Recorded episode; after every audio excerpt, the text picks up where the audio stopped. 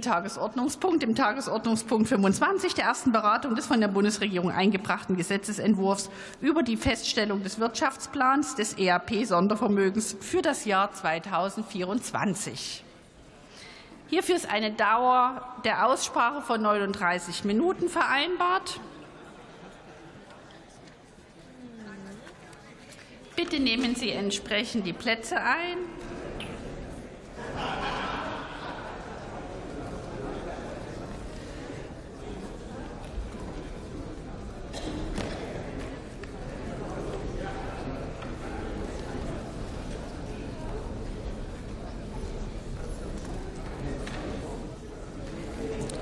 Und dann eröffne ich die Aussprache.